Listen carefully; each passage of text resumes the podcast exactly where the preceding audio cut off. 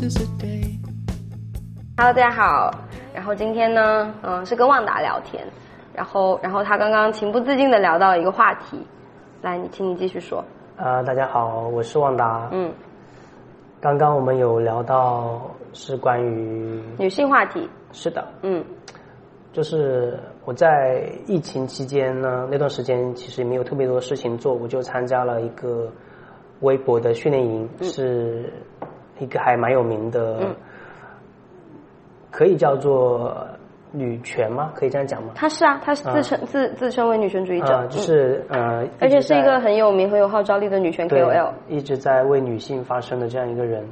然后参加参加了她的训练营呢，呃，我们那段时间是清明节嘛，然后其实我们有去讨论到，就是现在的这种，呃，你去扫墓的时候，你会发现墓碑上面都是男生的名字在前面的，女生的名字叫某某氏，这个某某呢是以男性的这个姓名作为一个前缀的，因为那段时间有一个事情就特别火，就是冠姓对冠姓权的事情，然后我们就在讨论这件事情，然后我的意见其实是我觉得不是很重要，就是跟谁姓其实不是很重要，但是呃，如果你想要获得你家人的资源的话，比如说呃，像我们家，比如说我要买房子，我找我爹要钱，对吧？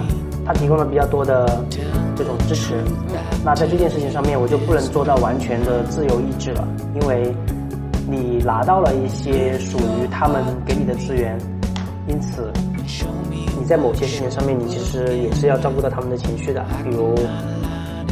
我是农村里边长大的，那我们家可能对于这样一个姓氏这个事情，其实是会比较在意，啊，那我可能不能一边拿着他的钱，一边说 no 这件事情，这个冠名权，我觉得我们要要走到时代的最先锋，应该让他跟着妈妈姓，我觉得这个会对于我的家人来说，他们是比较难以接受的，所以可能要考虑到这一个点。还有就是我们有谈到，现在有一个现象就是。愿意做家务的男生其实还是越来越多的，这是一个好现象。然后，在我讲到这个点的时候，我遭受了大家的暴击。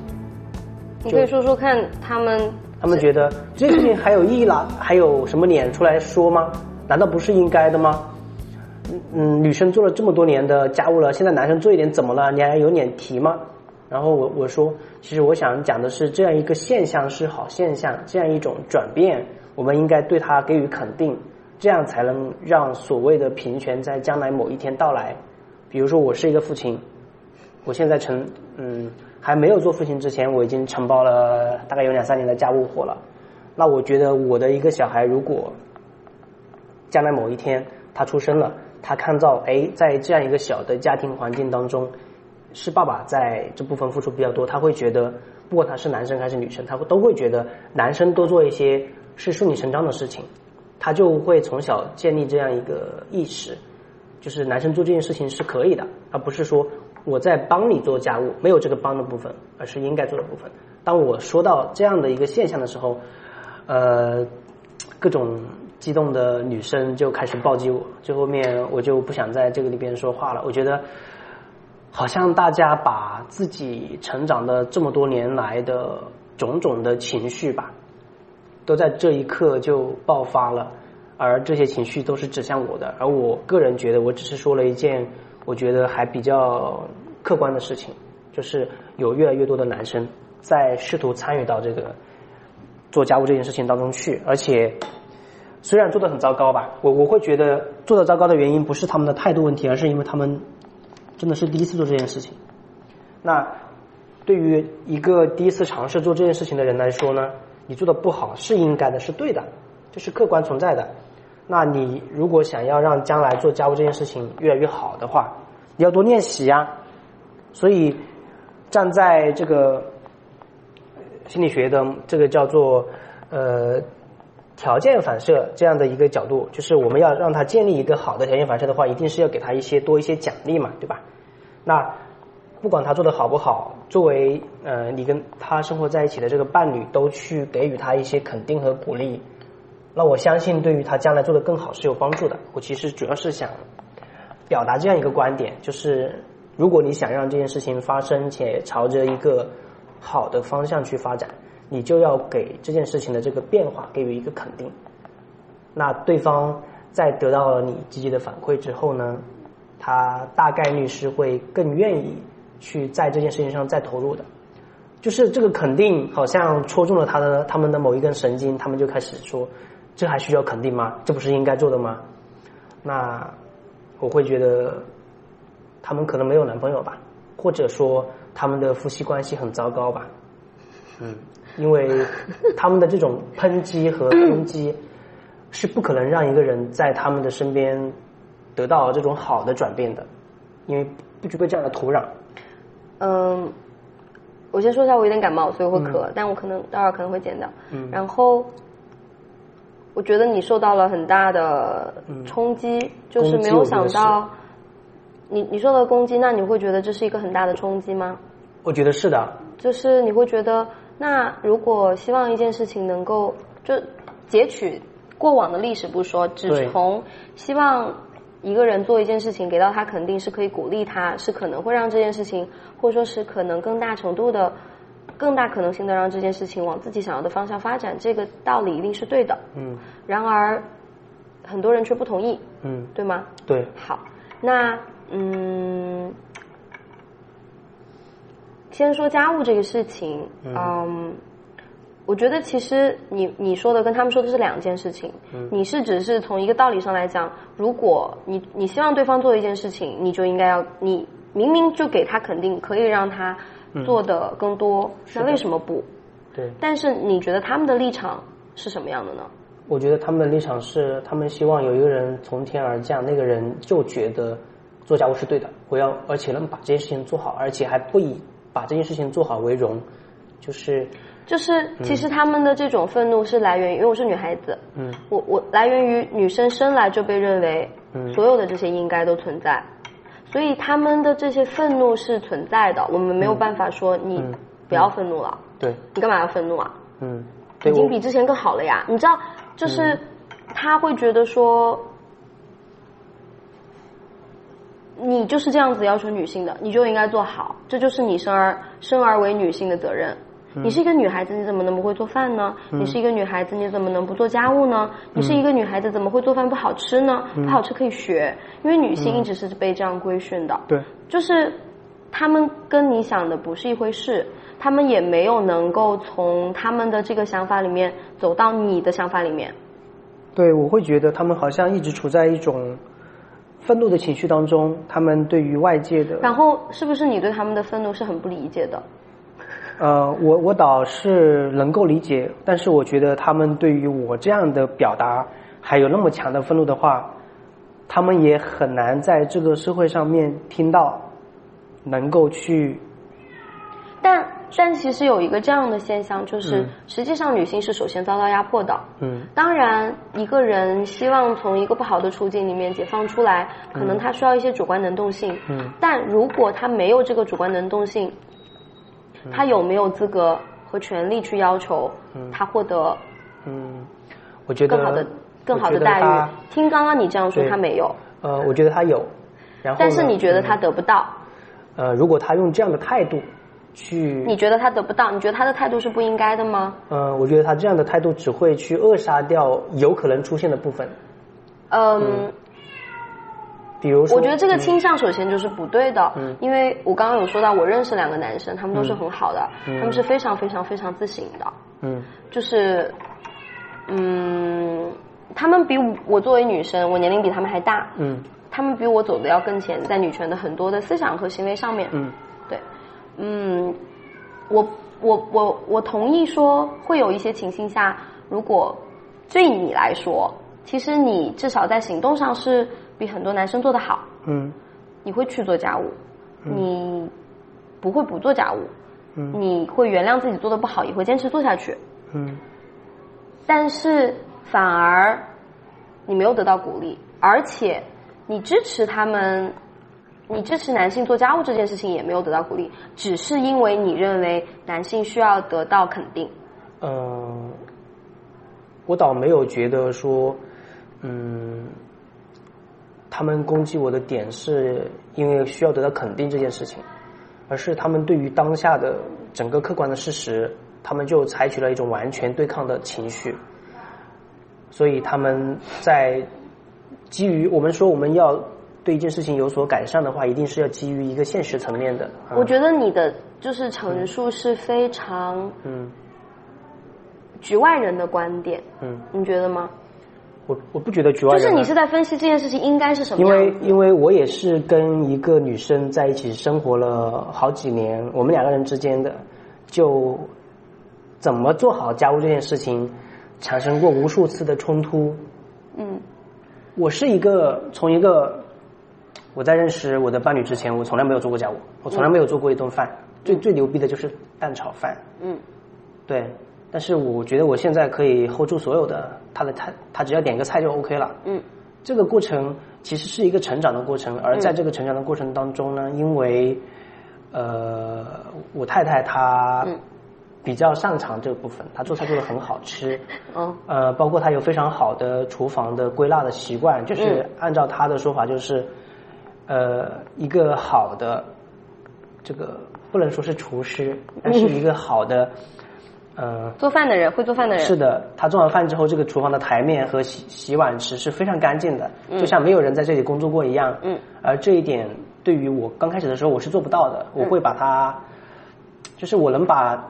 他要做的食品把它准备好，但是那个工作间工作间有点像是这个战后的一个一个状态，就很狼藉。对他在这个点上，他其实是他会盯着我那个没有做好的那个部分，他会去跟我讲，而这个其实是会让我感觉很难受的一个点。嗯，就是我其实有在做很多的努力，去让自己从一个不会做的人变成一个慢慢会做的人。嗯，那这部分的努力你为什么没有看到呢？嗯。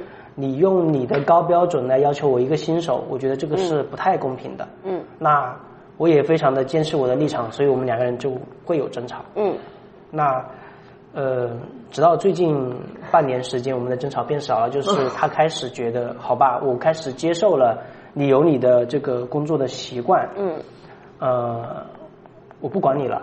那反正我吃完饭我就不管了。嗯，都是你来收拾。嗯，而正是他的这种对我的允许。嗯，和相信我能够去把这件事情做好。嗯，我反而去开始去思考，哎，其实他是一个很好的习惯。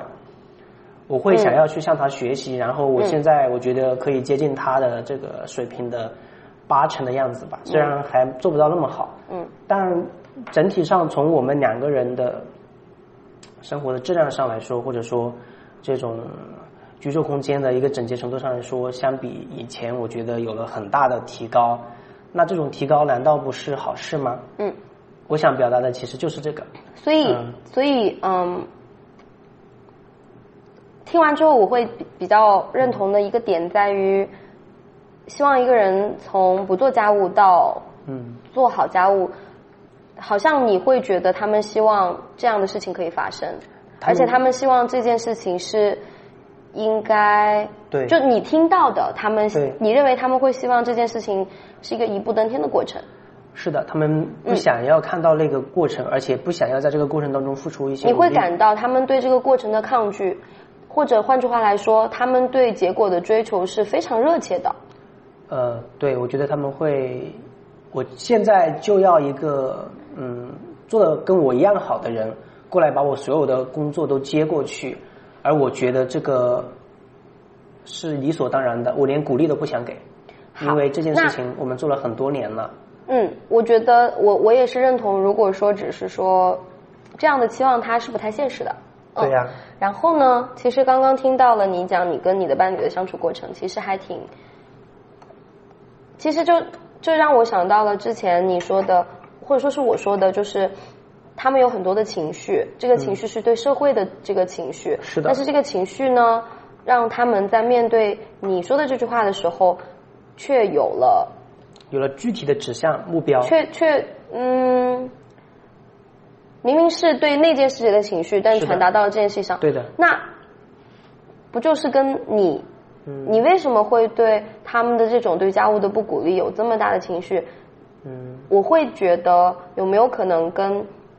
你和你的伴侣的相处的过程有关系，从一个不被鼓励、不被肯定，甚至被否认，到一个我允许你，所以这种也许中间是不是也有你的对这种被允许的这种这种强烈的期望，嗯，所以才会造成了强烈的，嗯，或者说有了这种强烈的冲击。嗯，我觉得可能有一部分是这样子的，嗯，然后嗯，你说，但是在一个群里边，如果你你觉得你说了一句比较客观的话，然后来了一堆人围攻你，这种感受我觉得是很糟糕的。嗯。嗯，因为我我我现在就很爱在群里聊天，就我有很多女权群。嗯嗯，我还有一个我觉得我还有一个感觉就是，我之所以会被攻击，就是因为我的性别是男的。如果我是一个女生。我讲了这样一句话的话，我可能不会被他受到任何的攻击。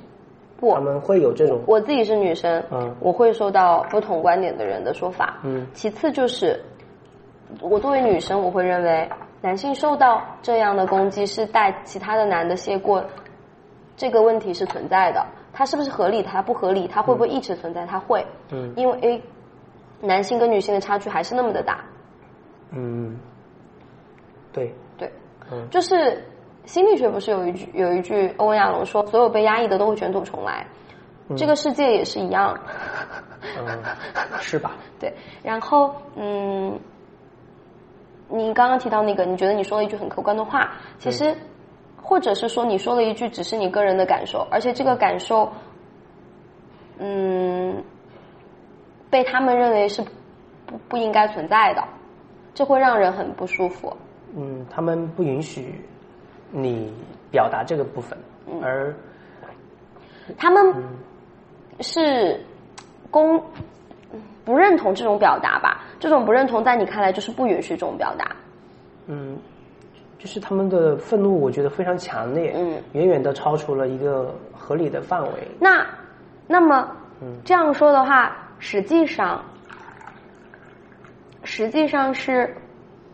为什么愤怒会如此强烈？是因为现实的环境 double 糟糕。呃，我有一我有一个想法，我我后面有在反思这个事情。OK，之所以他们的愤怒这么强烈，因为这个群里面的人群是经过高度筛选的，他们的同质性非常严重，就是一群非常的关注女性女性权益的这样一群人。对对对对。他们本身就呃就已经套上了这个所谓的面具了。我就是一个。捍卫女性权益的这样一个身份，所以他们在很多观点的表达上面，他们会趋向于更激进，好像呃，只有这个更激进才会被别人听到。嗯，我会认同他们是一个相对可能比较同质化的群体。嗯，嗯，所以他们会有更有力量去表达他们共同认同的观点。嗯，嗯。也就是说，你说戴面具，我并不觉得他们戴的是一个面具，只是他们更有力量去表达他们想表达的东西，可能会过激，但是，是的，但是这种过激可能是他们成年压抑过的这些愤怒，因为我自己是在，嗯，怎么说？想想，我我我的播客群是，比如说播客十一，他们有很多女性话题，但是里面还是有那种非常糟糕的男性，嗯，然后。呃，我自己建了一个不合时宜的女权群，里面也会有女性反对我说的，嗯，呃，比如说我说，比如说有有一些女权主义者，她的瑕疵非常明显，让我对这个瑕疵我不知道怎么去看待这个人的言论，然后就会也会被他们否定，嗯，但我就会我会感到非常糟糕，嗯，我也会感到非常糟糕，但他其实比我更加女权，嗯，对，但然后我就会只能说我我告诉他我的观点，就有一次最。最惨烈的战况就是我被自己的小伙伴攻击，我觉得，因为就同为女性。当时你会不会感觉特别难受？当然啊，但是我是友军啊，为什么你要拿大炮对着我轰？嗯，可能没有你说的这么，怎么说？我是友军呐，我是站在你这边呐，就是可能没有这么边界明显。我会觉得说，我我只是感觉很难受，就是我以为你不会攻击我。对对，然后。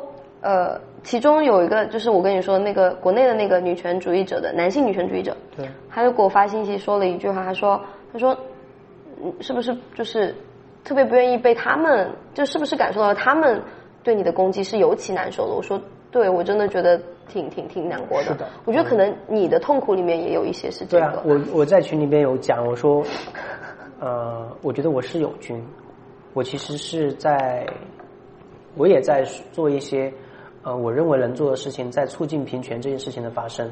嗯啊，我倒不觉得呃一定要讲男权或者女权，我觉得平权就好了，大家都把对方当人看，都尊重对方的基本权益，嗯，相互尊重，这个是一个那那我我来我来打断一下这个，那你会不介意就是黑人的命也是命这个 slogan 这个口号吗？我觉得他们玩的有点过了。好，嗯，呃，我觉得这个口号我是完全不反对，我也不反对女权主义这个口这个口号。为什么呢？为什么我们不说平权呢？为什么我们不说大家的命都很重要呢？嗯，其实有一个例子，我不知道你有没有听过，就好像，嗯，其实女性的状态就是我我们已经被扼住喉咙了，然后我们就说救命，嗯，然后旁边有个就如果是我说一个。然后旁边有一个人，其他的女权主义者，她没有被扼住喉咙，然后她说啊，我也很饿呀。但是这两个程度是完全不同的，对，对。所以为什么我们才叫是女权主义者，而不是平权主义者？嗯嗯，所以嗯，Black Lives Lives Matter 也是一个，在我心里是这样子。我不否认，在这个呃 BLM 这个运动里面有很多糟糕的事情发生，嗯，但。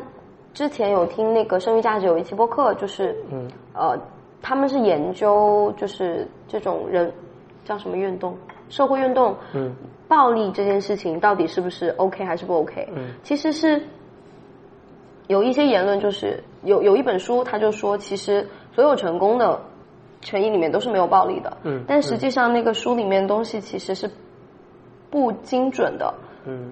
就是实际上，真正的每一场有用的有用的运动里面，都一定有暴力的产生，而且暴力都是推动。革命就是流血牺牲，革命不是请客吃饭。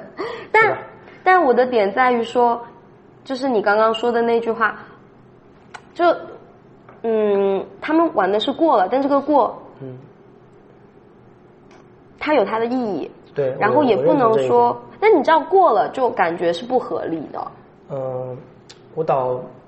我倒不觉得就一定不合理，只是为什么发生的是某些人，其实是站在一个心理学的角度啊，其实是他的自我其实是比较强大的，所以他才能够去发生，而你嗯给自己贴上一个所谓的嗯，我尽管这样讲不太好，贴上一个标签之后，你以为你强大了，然后你去发声，其实你的内在是非常的弱小的，而你。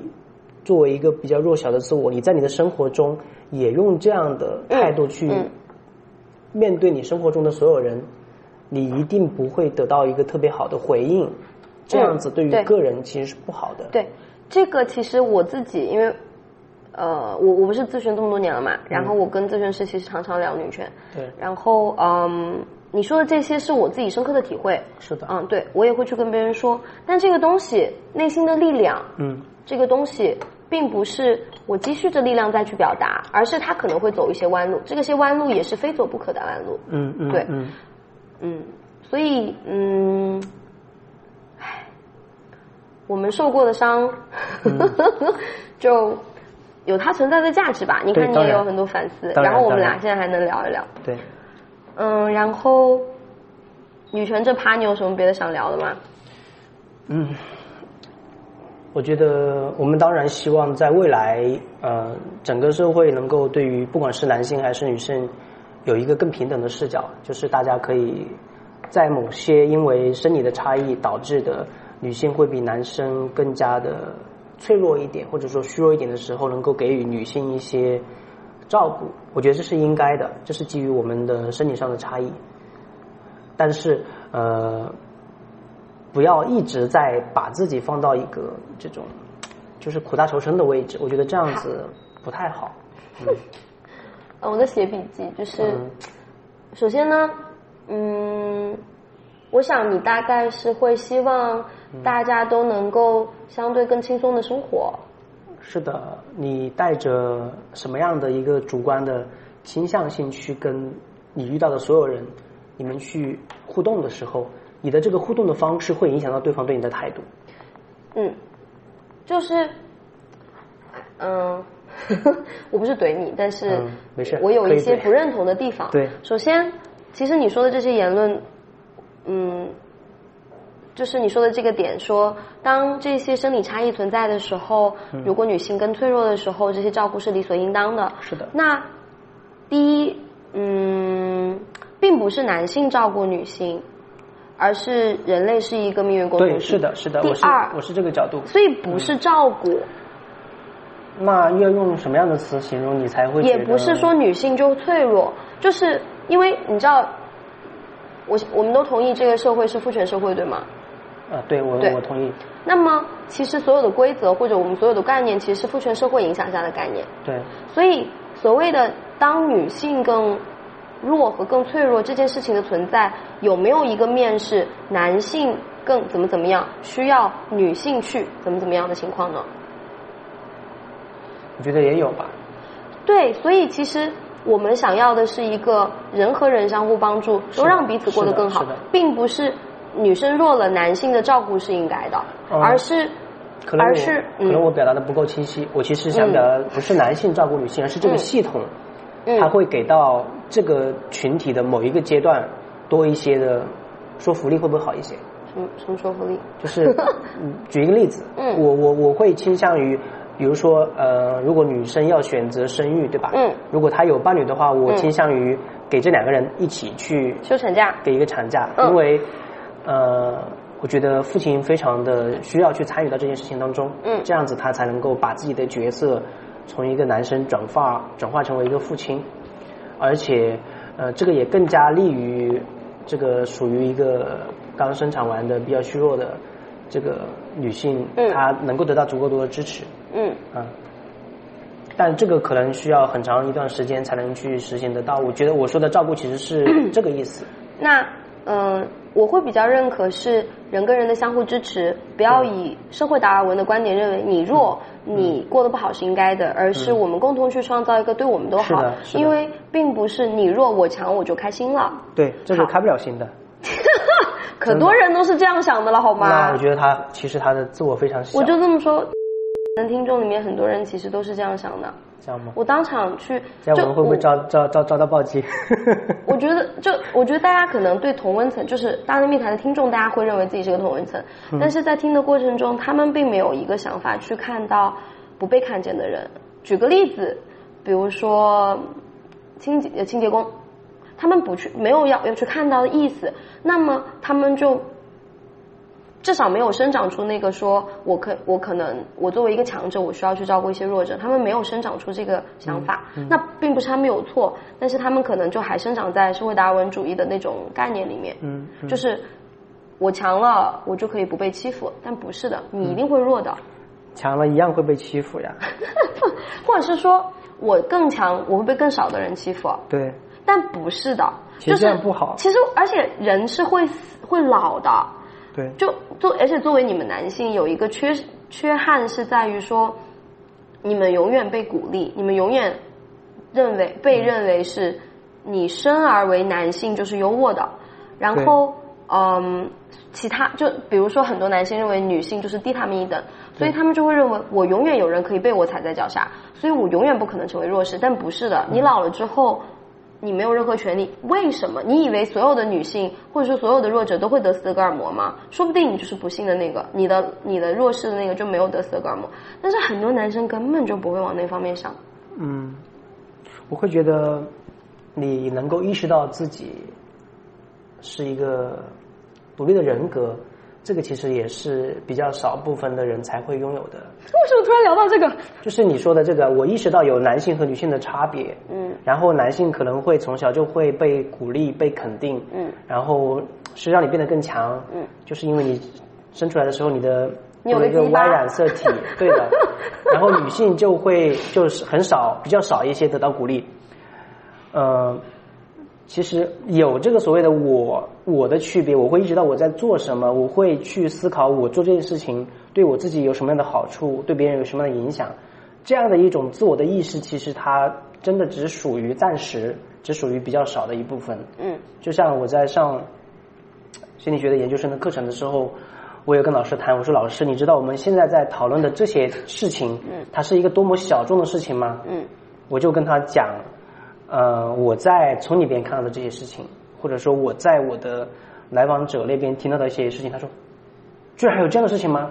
我说对呀，那个才是真实的人间，而不是我们坐在这个课堂里面，我们在学习的这些理论，我们在讲的这些知识。嗯，这个真的只是属于一少部分的人，所以我觉得我们这个过程其实还是比较漫长的。嗯，那假如说希望大家在未来有一个更好的一个前景，大家要先。正视此时此刻的这个现实的一个状况，不要去否认它，否认没有用的。唉，嗯，诶，为什么我聊这个会会会你会想到那个？但但我是挺认同的。我先把我的话要说的话说完，就是还是你前面说到的，你说那个生理差异，然后那种照顾。那你说举了一个例子，比如说女性生产这件事情，那么换过来可不可以这样想？比如说生孩子，你现在的科技来说，只有女性能够生孩子，那我们是不是就占有非常大的优势？我们是不是就可以以子宫？如果你生育价值作为要，我就可以要挟你这个世界，你如果不做 A、B、C，我就不生孩子。可以啊。但是，现实生活是不是这样呢？可不可以呢？很多女性会被买卖，会被强买强卖。嗯。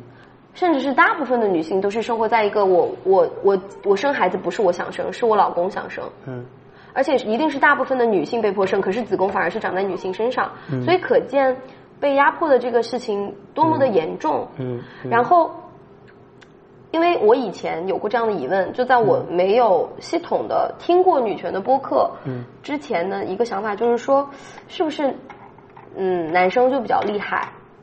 因为男生就是比较健壮，就像你刚刚说，其实很多情形是男生需要男生需要去照顾女生的感觉。嗯，一直到我有一天看到，比如说，其实有，尤其是现代社会的发展，体力不重要了。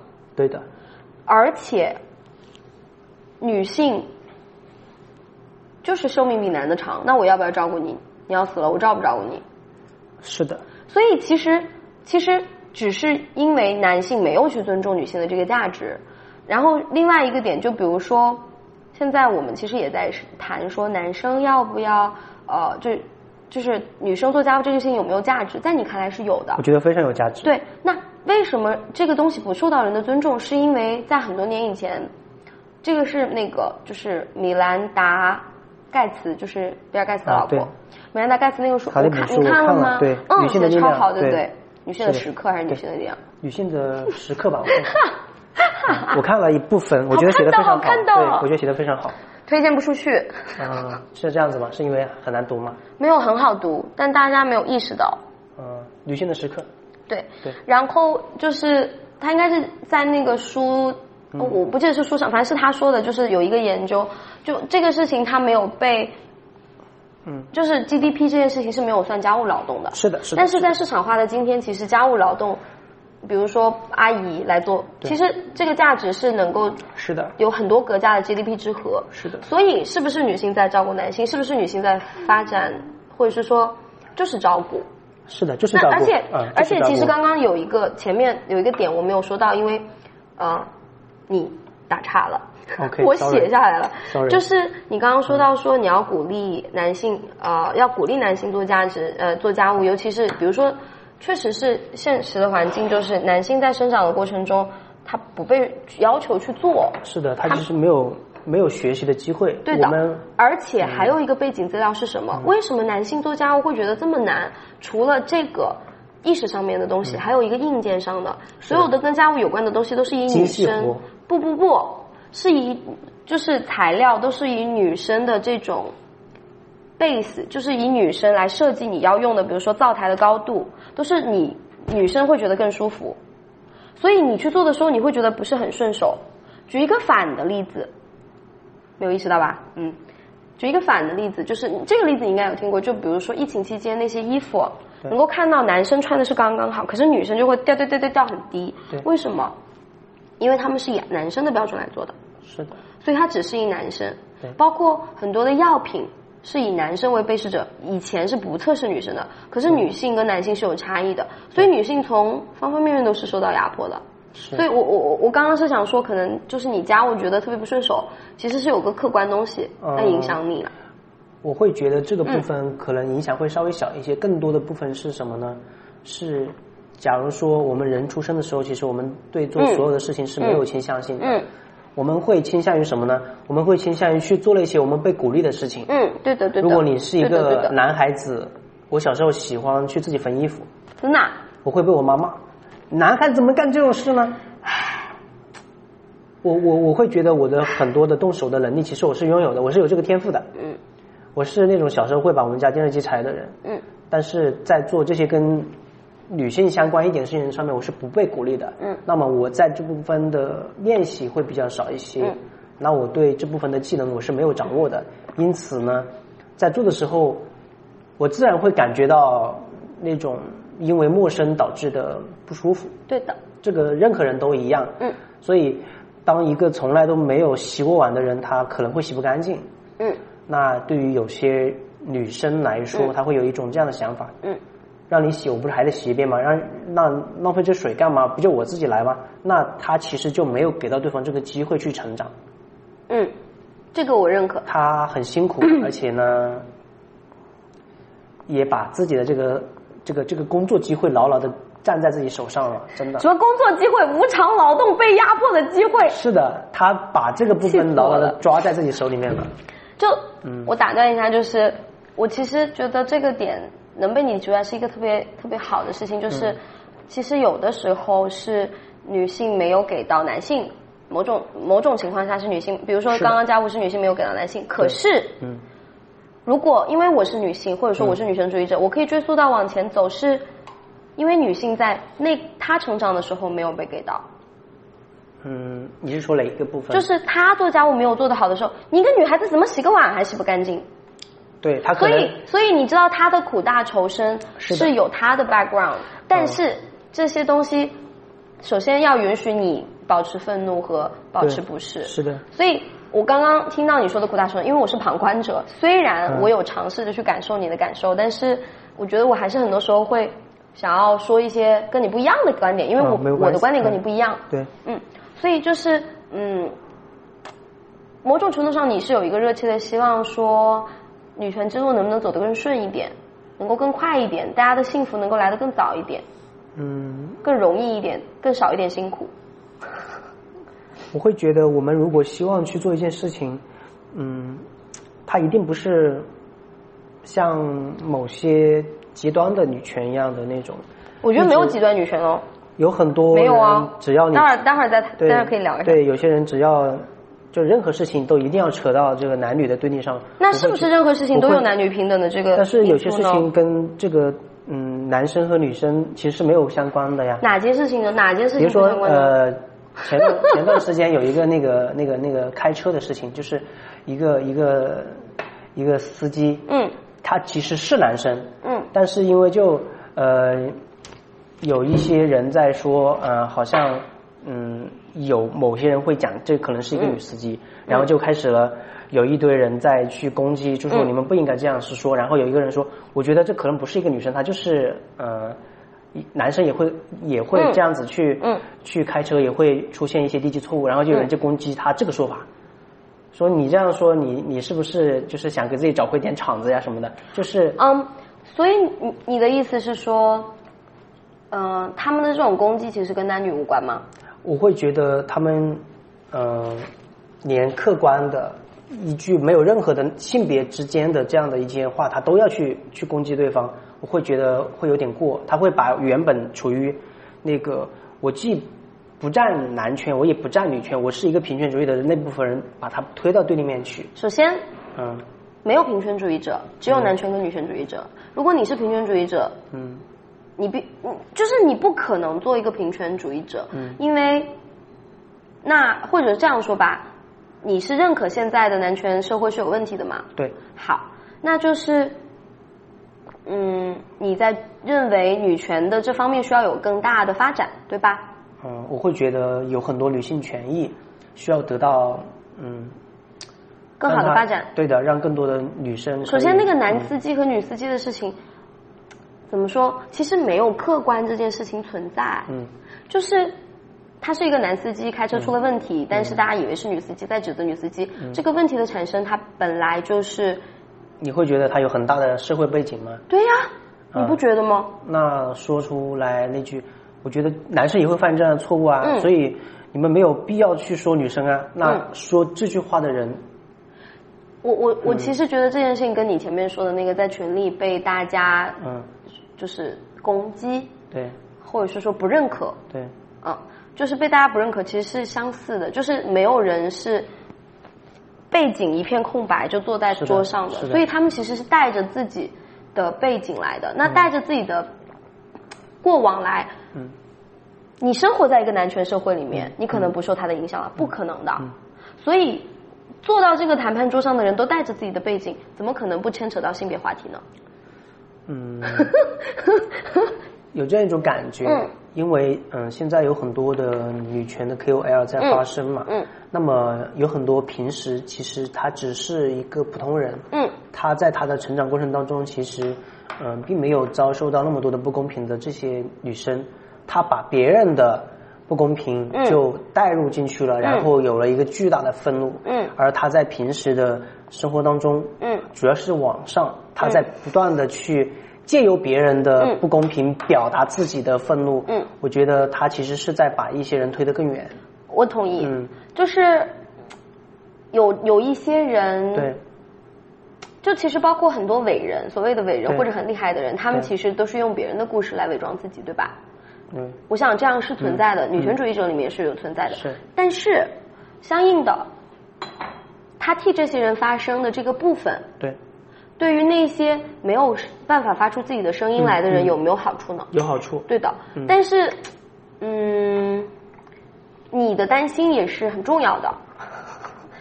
呃，如果那个。就我刚刚说的那个男生说，其实我觉得男生有时候也会犯低错误。这样一个人，他被怼了之后，你觉得他下次还会说这样的话吗？我觉得他就沉默了。不，我的朋友会。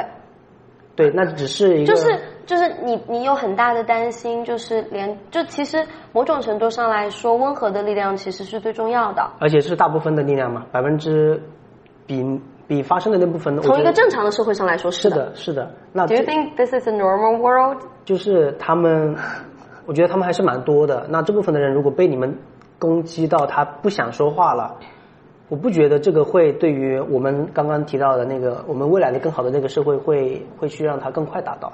我会我会觉得会更慢一些。我我会能够听到很多你的担忧。对，嗯，就是如果连这样温和的声音都不存在了怎么办？嗯。我觉得有很多你想要做的努力，我也觉得你可以继续做，或者你想要放弃的事情也也没办法，你只能放弃。但我自己会觉得，嗯，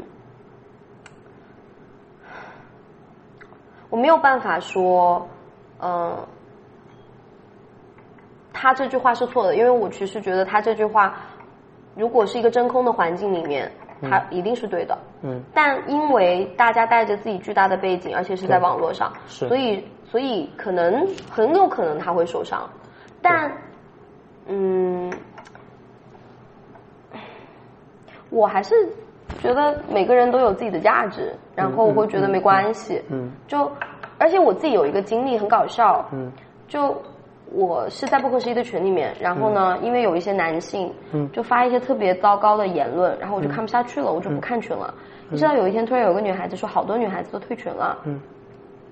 然后我说，Oh no！因为我会觉得不可思议是说的很好。就是劣币驱逐良币是吧？真的是。然后呢，那天晚上我就在群里面 battle 了一晚上，然后很多人其实有发私信，就是支持我。嗯。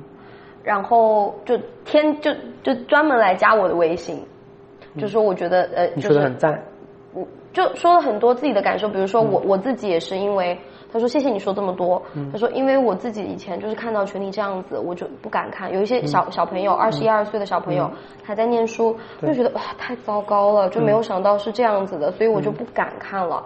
你想想我们女性遭受到的暴力，语言暴力，嗯，然后。在群里 battle 了之后，我也会觉得我自己其实有人支持我，会帮我说话。但是你知道那种所谓的劣币是非常厉害，就是他们他们是自成逻辑的。对，是的。而且他们他们就是那么普通又那么自信，然后逻辑还闭环，真的是。就就是，然后嗯，我觉得我没有办法，我不知道怎么办。那我想了一个办法，我就我就说，那我建一个女权群，大家去小群里面积蓄能量，再来大群里 battle。就我想的，当时为什么我没有退群？然后我我我去说这些东西，我觉得不能把这个地方让给你。对，这个是对。就所以，我其实说到这个，我的意思说，我一开始虽然是我自己选择加入这场战争，或者说我被迫加入这样所谓的 battle，然后我好像很难受。但我其实会得到支持，对，然后有可能那个男生也会受到别人对他的支持，但我依然觉得你的担心是很重要的啊，大概是这样。我会觉得我没有必要跟你们争论的，嗯，嗯，因为我觉得我我我会有一种，嗯，虽然可能是，你也可以说我那么普通又那么自信，我会觉得我的生活比他过得好，我没有必要跟他在这件事情上面去。一定要把他说服，我觉得没有办法把他说服，那我就不跟他争论了，那就好吧，你们都对吧？我以后就不不在这个群里面说话了。嗯，啊，嗯，我我我感觉这种选择是主动的，但是也是有一些遗憾。嗯，因为这个群他其实只有两个男生在里边，另外一个是个还蛮大 V 的一个男生。嗯。他从来都没有说过话。嗯，其实我我我有在是谁？我把他逼掉，你给我发信息也行，或者你哦，我知道。他也在深圳。哦，约他出来啊！他也跟我在很多的群里边约约约他出来一下。他可能会看不上我们这种。没事，我约他，你你你把我拉到某个群里面。是，就是我我我其实是想艾特他一下，我想听听他的观点，然后马上就有人说，你看男人就是这样，说不过了就开始拉帮结派，就是。无时无刻的在攻击。我觉得你受伤的地方可能是在于你明明想跟他站在一边，还被他攻击。对啊，就是，就就是我我我我我当然理解他们的那种。就就你知道这种骂战，我在微博上看到了很多。然后其实微博上有一些人的观点，比如说 Voice 丫丫，我是不认同他很多的观点。但是有一点很好，就是他会说一些东西，我常常会忽略到，所以我到现在没有取关他。就其实现在有很多的。呃，女权主义者也会说，你不能够把底线拉的那么低，就是你不能用他们攻击你的方法去攻击回去。但这中间有一些困境，就是有些人没有能力用其他的方式，嗯，他只有这个方式，嗯，他先就是我会觉得有的时候他首先站起来，不管他是怎么站起来的，他就首先要站起来，是，所以。就是一个困境，但是每个人都在努力吧。嗯嗯，我觉得还是挺有希望的呢。我怎么觉得？我觉得，嗯，站在站在个人成长的角度上讲吧，这个过程是必须的。就是你从一个嗯比较虚弱的状态，到一个能够自知的状态，这个过程当中一定会经历一个过犹不及的状态。那这种过犹不及，我觉得是好事，至少你比之前那个虚弱的状态要好一些，哪怕这种。力量是借来的，也比没有力量要好。那我相信，人是会经历一个自我成长的过程的。你某一天会发现，原来我以前那么傻逼，那我还是我觉得要温和一些。那我觉得那个就可能会更成熟一些。嗯嗯，我我我自己可能因为我看了很多年咨询嘛，对吧？然后，所以在这个过程中，我有一些所谓的。我自己觉得相对还不错的成长了。嗯嗯嗯，我会觉得这些温和是没有办法要来的。对，是的。就只能成长过后意识到，嗯，别人跟我都是值得被爱、被尊重、嗯，被看到、被理解，嗯，才可能如何。因为我现在在群里面的发言，我就会说，就别人再怎么骂我，嗯，要么我就是。跟他把道理讲回去，嗯，要么我就是我不说了，就是我当我就像你说的，当你意识到对方是一个特别傻逼的人的时候，那就算了呗。但是很多时候有一些话其实是可以，嗯，抓到他中间逻辑非常糟糕的漏洞的时候，我就会说回去。嗯，他们他们的逻辑是没有逻辑，我随时 转移话题，只要嗯，真的。然后那那个群里面后来就是。大家都受不了了，然后，然后，但是，但是群主又不想做法官，最后是把他投票出去的。群主是当然不能做法官，当然可以做法官，这是我的权。嗯，我会觉得群主有时候还蛮希望看到这样的一些冲突的，这样就会显得这个群很热闹。不，我来让我来告诉你故事发生之后是什么样子。然后我从那天晚上十点到凌晨两点，然后起床之后去做咨询，做完咨询十一点到大概两点，大概就很久很久，七八个小时吧。然后那个时候终于到三点钟的时候，就大家一直想让群主踢人，但是群主就没有踢。然后到了三点多的时候，后来终于就我们就也各种私信，就说能不能有一个什么方案，因为现在真的很多人都走了，真的很多人走了。嗯。然后，而且群群里面发生了很多次，他们叫对线，其实就是所谓的讨论和辩论吧。嗯，battle。battle，我就是都是叫 battle。然后那个时候大家就是在群里说。最终突然间，终于说出了一个方案。群主说了一个方案，说那就投票吧，超过多少多少个百分比就把它就是那就投出去。然后呢，他被投出去了。我印象特别深，我我不记得有多少人投他出去，大概是八十到一百。群里面有三三百多个人，有八十到一百个人把他投出去了，有二十个人弃权，有二十个人不同意。然后是把他当时有两个群，想把他从一群挪到二群，然后。他说：“那那就跟他沟通。”他说：“那算了。”然后再接下来第二天，发生了一件事情，你猜发生了什么呢？他在二群退了吗？他没有去。他说：“没关系，算了。”对呀。然后你知道发生了什么事情吗？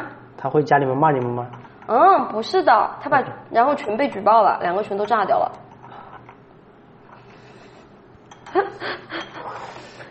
年轻人也好自为之，我只想说。嗯，反正。还是挺震惊的。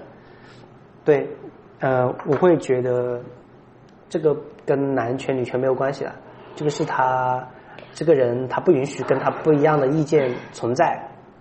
我觉得跟男女性有一些关系，是男性做这种暴力伤害可能性更大，因为他们受到的惩罚更少。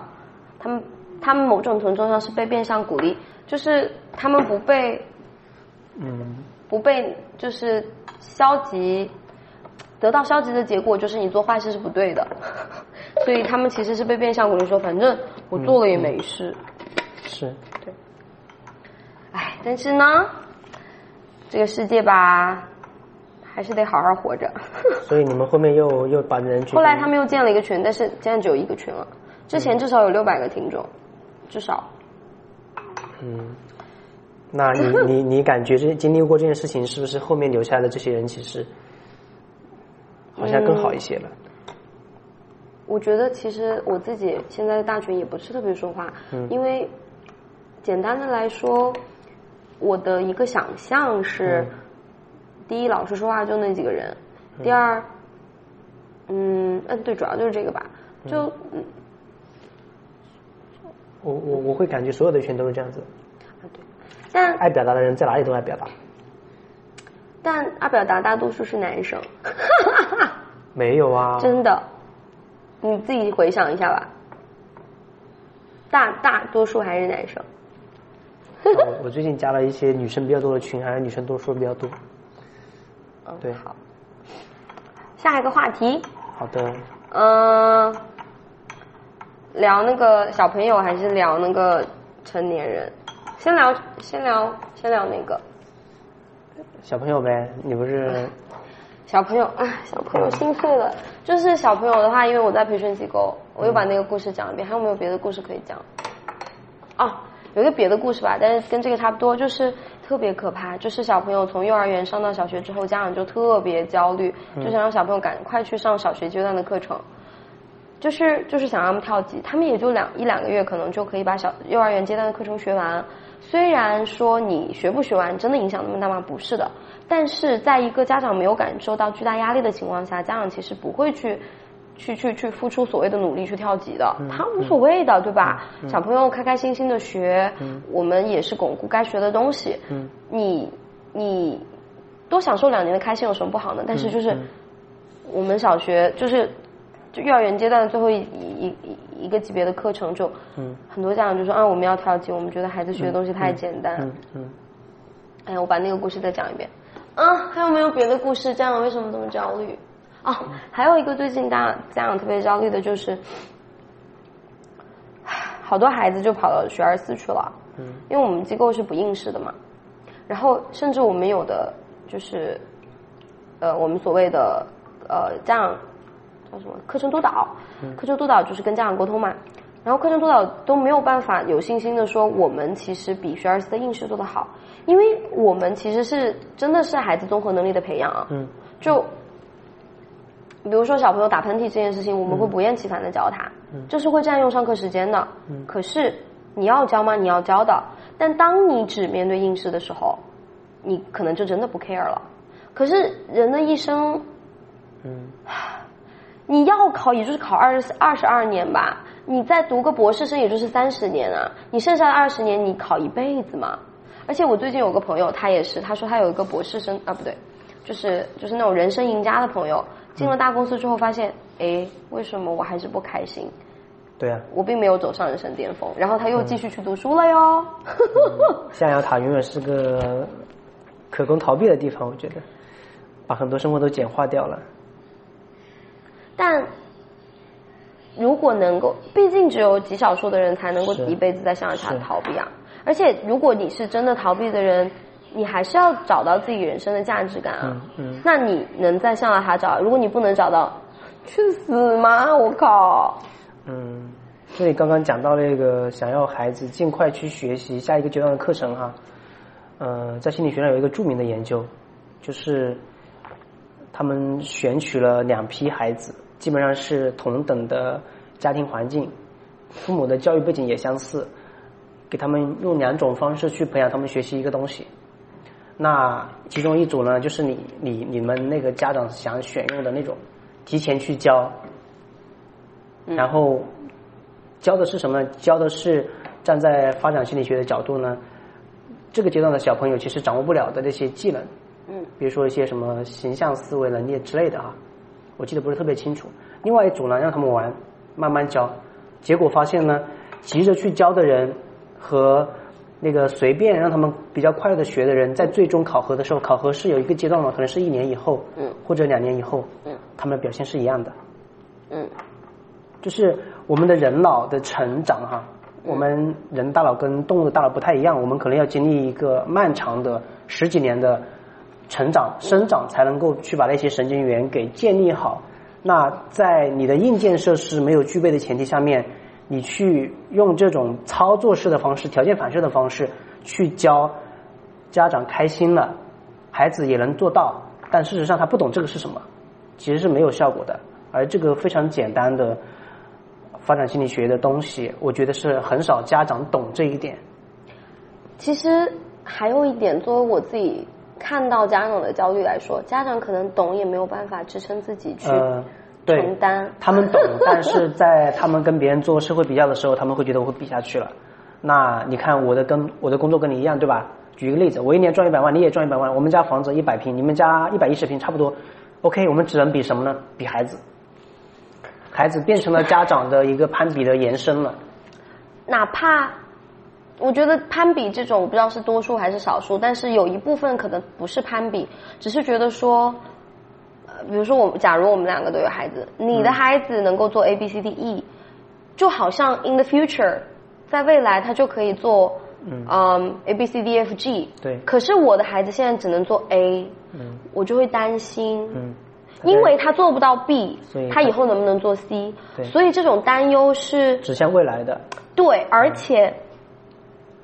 是好像肉眼可见的，而且说实话，市面上的所有的商业机构，他都利用这一点，谁不去利用这样的焦虑呢？对啊。然后真正的所谓的学校，他是不是又在促促促进这种焦虑呢？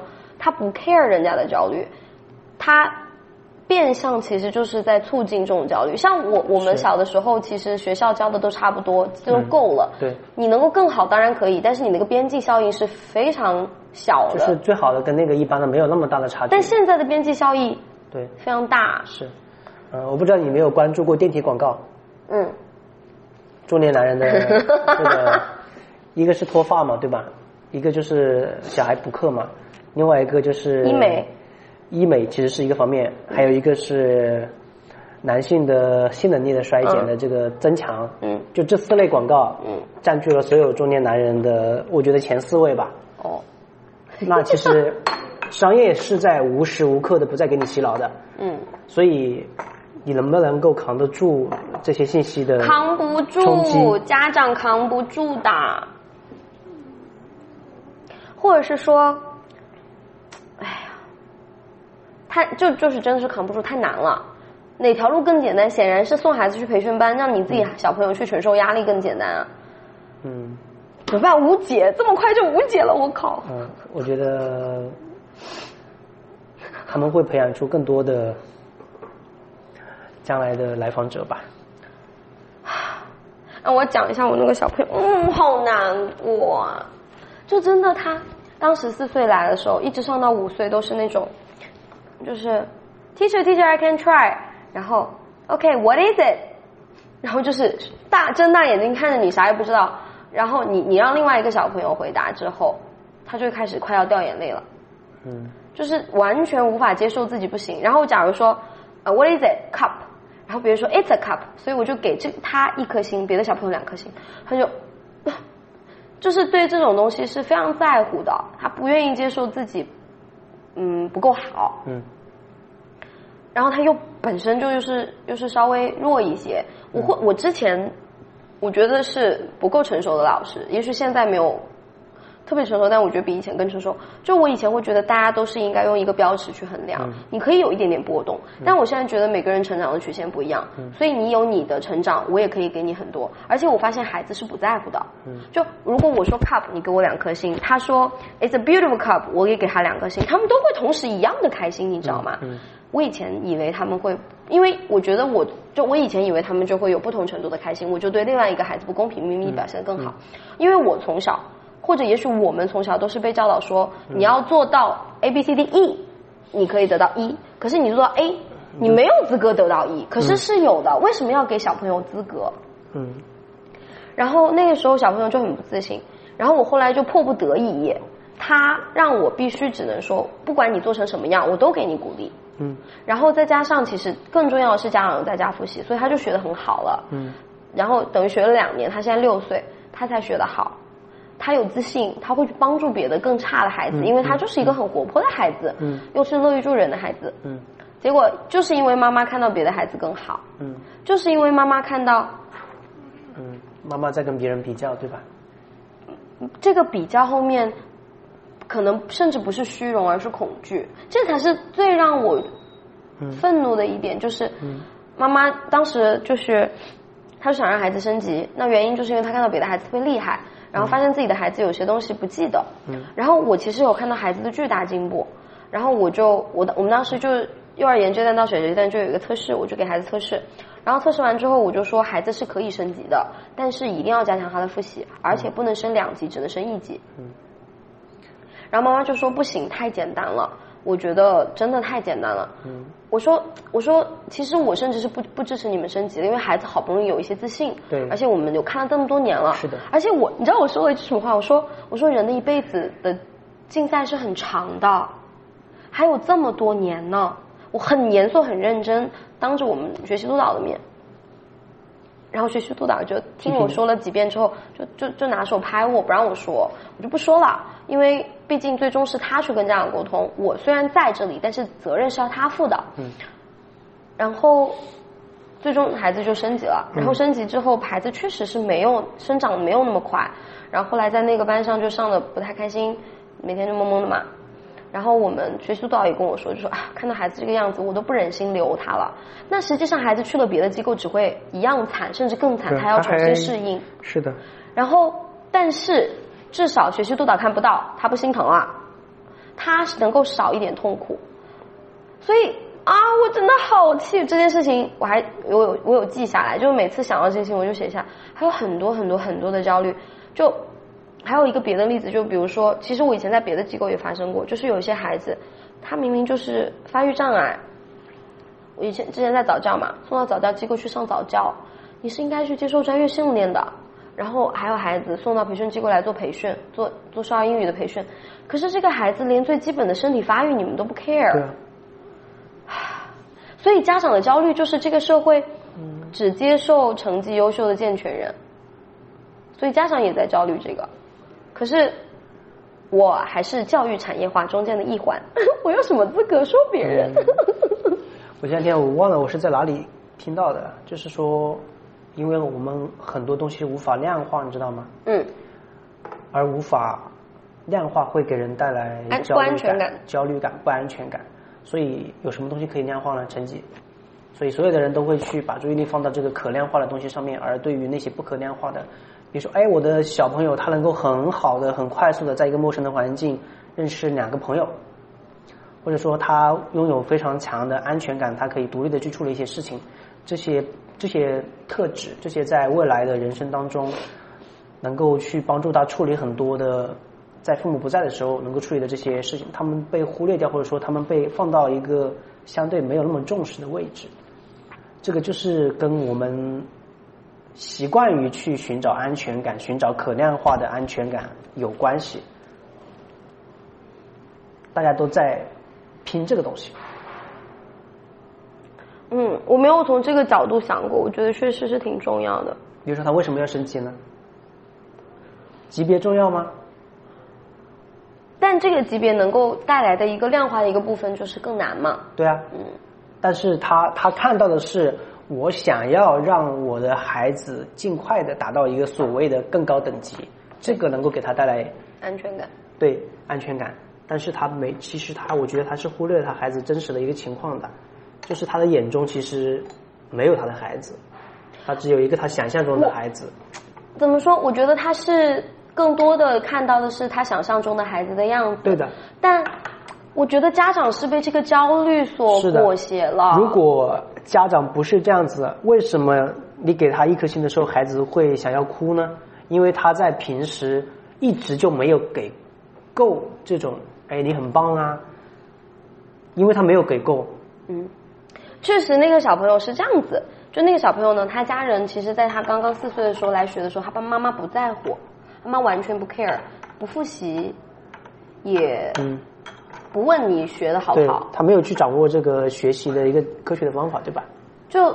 然后就无所谓，那没办法，那无所谓就无所谓，那我只能说你孩子学的不好，我给他怎么样的。嗯。但到后来，慢慢慢慢慢慢的孩子才进步，而且，你知道现在孩子啊，孩子的家长就是我不知道为什么他们是对孩子，怎么说呢？我觉得这个跟社会的功能的很多的功能方面的缺失是有关系，就是很多的家长就对孩子期望特别高，就是也是我那个孩子，他六岁他会自己回家之后把我们机构的作业自己主动的去做，六岁。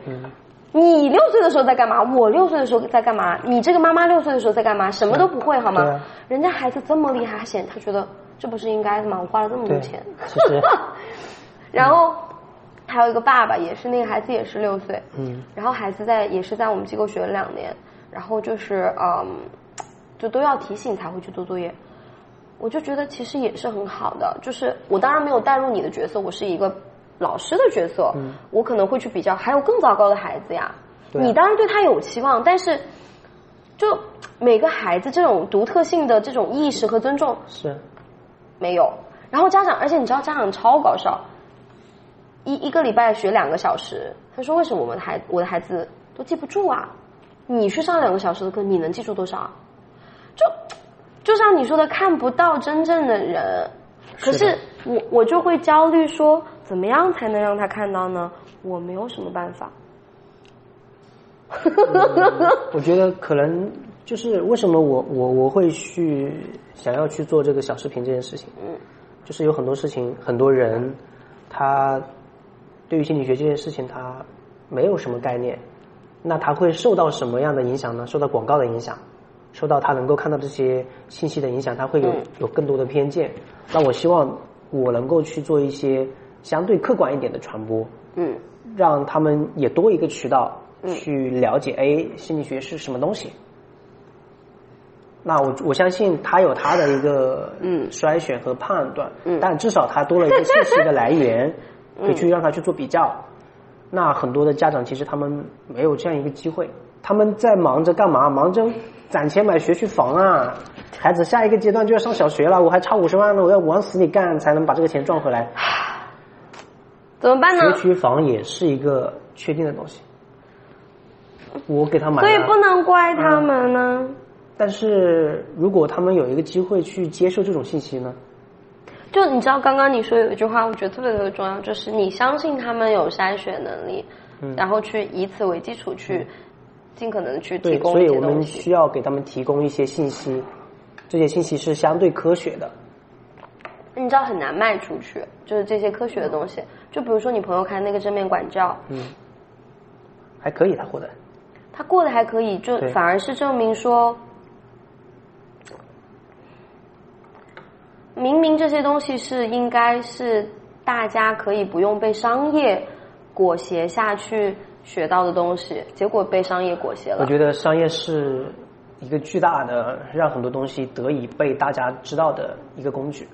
但是商业它首先是我我会觉得啊，有很多东西它是需要有一个东西叫社会性企业，嗯它它是不以盈利为为目的的这种企业，我觉得。本身这种企业可能应该是政府购买，因为我们交了这么多税，对吧？嗯嗯。也有也有也有。现在每一个小区，每个周末都有心理学相关的讲座活动。好，就会有一些，但但是我相信家长很少去，因为就我去讲课的经历来说，嗯，很多都是姥姥、姥爷、爷爷奶奶去听，而他们很难接受这种。跟他们的想象中的养育小孩的方式有蛮大的冲击的，这样的一些信息，其实我更希望看到的是年轻的爸爸和妈妈来，嗯，然后我们可以有一些交流。我之前有一次去龙岗那边，我讲的是，也是讲的亲子之间的这种怎么样去构建一个好的关系。我讲了一个小时，我们后面的就答疑本来只有十分钟，我们后面聊了四十分钟，还是有很多人有很多的问题、想法和。里面有一个家长，我觉得我印象特别深刻。他说：“老师，我我们家小孩，我觉得他有点有点内向，不好。我觉得他变得更外向一些。”然后我说：“他有什么不好呢？”我说：“他说他就是每天在家里边啊，他也不出去跟别人玩。”我说：“他有朋友吗？”有啊，他有很多朋友啊。我说：“那说明他的内向并没有给他的社交造成什么困扰。你为什么会觉得他内向不好呢？”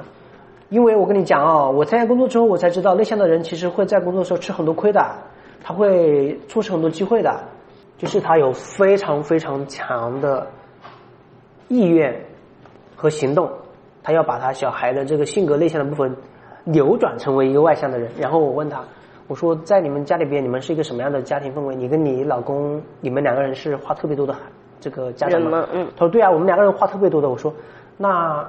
一共就三个人，你们两个人花那么多，小孩子是不是就没有机会说话了？嗯，是的，但是我还是希望他能够变得更外向一些。我说，那一个 KTV 只有两个话筒，三个人，你们两个就当麦霸，那个人怎么办？他他怎么说？他说，反正我我就觉得他现在这样不好，就是他把 对方的表达的机会剥夺了。我觉得他在家里边一定是那个。没有耐心听小孩子讲两分钟的那个家长，但他却希望自己的孩子具备一个这个表达特别强的能力。嗯，能力是需要机会才能够嗯得以成长的。嗯，你得给他空间啊。嗯，你在他讲的一个跟你讲一件事情讲的磕磕巴巴的时候，你得给他点赞才行，你得鼓励他呀。你说妈妈觉得你讲的特别棒，我下次还想听你讲。类似这样的。鼓励才有可能让他有更多的信心，去表现的更好呀。你把他的说话的机会都剥夺了，你却觉得他应该发展成这个样子，这个不是天生的。嗯，这样的一些焦虑，我真的觉得跟孩子没有关系。可是孩子在承受哎，对啊，那怎么办呢？那我只能说投胎是个运气活。你知道我我我我我不是有跟你讲了两个女性女女男性女权主义者嘛？然后有一个男生就是，呃，说的夸张一点，他是我的救星。就我常常非常挫折的时候，我就会找他聊天。嗯。然后我就跟他说，我我面对的这个事情，就是这个小朋友，我说我实在是。太心塞了，然后他就说了跟你一样的话。是的，所以我会觉得你也不能太过于去把自己带入到这个角色当中去。嗯，这样你会受伤，而你受伤的话呢，你的整个状态就没法达到一个自然的状态，你是被削弱的状态。嗯。那对于接下来的你遇到的这些小孩来说，你就不是一个最好的老师啊。嗯，我反而会觉得削弱是可以存在的，但要让自己有能够重新成长起来的力量。对啊，对对对，就嗯，可以受影响，甚至可以受很大的影响。嗯，但是这个影响就是不能够。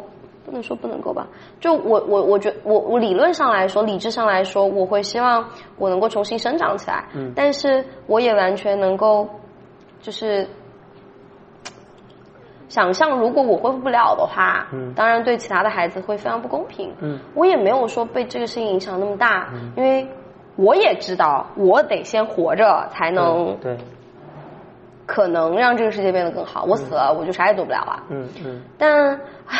我就是真的啊，好生气啊！嗯，有时候是会有很多这样的无奈的时候，真的。嗯，我也有。我在面对很多来访者的时候，我也会有类似的感觉，但是我会提醒我自己，呃，如果我过度跟跟他们共情的话，我其实就跟他们站在了一起。他们需要的不是一个跟他们在一起抱着哭的人，他们需要的是一个。能够给他们一些客观的反馈的、真实的，把我的感受告诉他们的那样一个人，跟他们抱着哭的人很多，他们不需要再多一个，那能够给他他们真实的反馈的人很少，或者是说，不能沉浸在跟他们抱着哭的这个角色，是的，不是不允许你自己跟他一起哭，而是我们经常讲到。作为咨询师，你不能哭出来，你可以热泪盈眶，但是一定不能哭出来。哦，就是你可以去深深的感受到对方的那个人他的悲伤、他的情绪，你都可以。嗯，但你一定不能跟他一起哭。就就是你可以在那个角色待一下，但是你有自己的角色。对，是这样的，你不能忘掉自己。嗯，在做什么事情？嗯。所以还是要有一点点边界感吧。嗯，嗯，做老师也很重要这一点，因为你可能如果你想长期在这件事情上一直工作下去，你可能会遇到上千个、上万个的学生，一定会有一部分的学生他们就有种种你所认为的不幸，或者说啊你觉得好糟糕啊，你要相信他们其实也有他们的那个力量。力量。而你在跟他们相处的这个很短暂的时间之内，只要你能够给到他们一些能给到的温暖，嗯，那你其实就是他们的力量的来源。嗯，good point。他们想到你那个点，嗯，曾经曾经还有一个老师爱过我，嗯，虽然我跟他不熟，嗯，嗯，我会有一个还比较温暖的回忆，是我们初中的时候特别调特别调皮，嗯，然后我们一帮男生写作业。写不认真，被我们的语文老师叫到他的办公室，去罚抄作文还是作业。嗯。然后那个是一个冬天，他在我们抄作文的时候，给我们每个人煮了一个蛋，鸡蛋。嗯。然后给到我们，我觉得这是个特别温暖的回忆。我一想起来，我就觉得哇，特别好。嗯。就是他在让你去做这件事情的时候，同时也给了你一些你原本期待不到的东西。嗯。啊。他跟你一起剥这个鸡蛋的时候，那种感觉就是，他没有觉得你做错了，你就是特别糟糕的一个人。嗯，是，嗯，你这个部分，我觉得你需要抄两遍，你才能达到一个所谓的学习的目标。但是我还是会对你好啊。嗯，嗯，那我那我觉得，其实作为老师，嗯，应该有，也不是应该吧，希望吧，能够具备这样一种。我觉得是。对人的基本的尊重，那这个部分我觉得是超出了基本尊重的。就不管你是一个多糟糕的人，你依然有值得爱的部分。你做错了一件事情，你依然是一个值得爱的人。对，这个其实很多心理学的理论，你跟他我们背下来背一万遍都不如这件事情。是的，不如你给他剥个鸡蛋，或者说你把鸡蛋煮熟了，在一个很冷的天气，让他拿到手里那个温暖的触觉。然后吃到嘴里边，吃到胃里边，让你的胃里面多了一点点东西，你的身体会记住这个感觉。嗯嗯。然后你讲到这里，我觉得有一点感动，就是刚刚你在讲你的那些愤怒的时候，我就在尝试跟你说，其实就我自己的一个例子，有一些希望。然后我讲了我的例子之后，你讲了一些希望，嗯，真好。好，讲完了，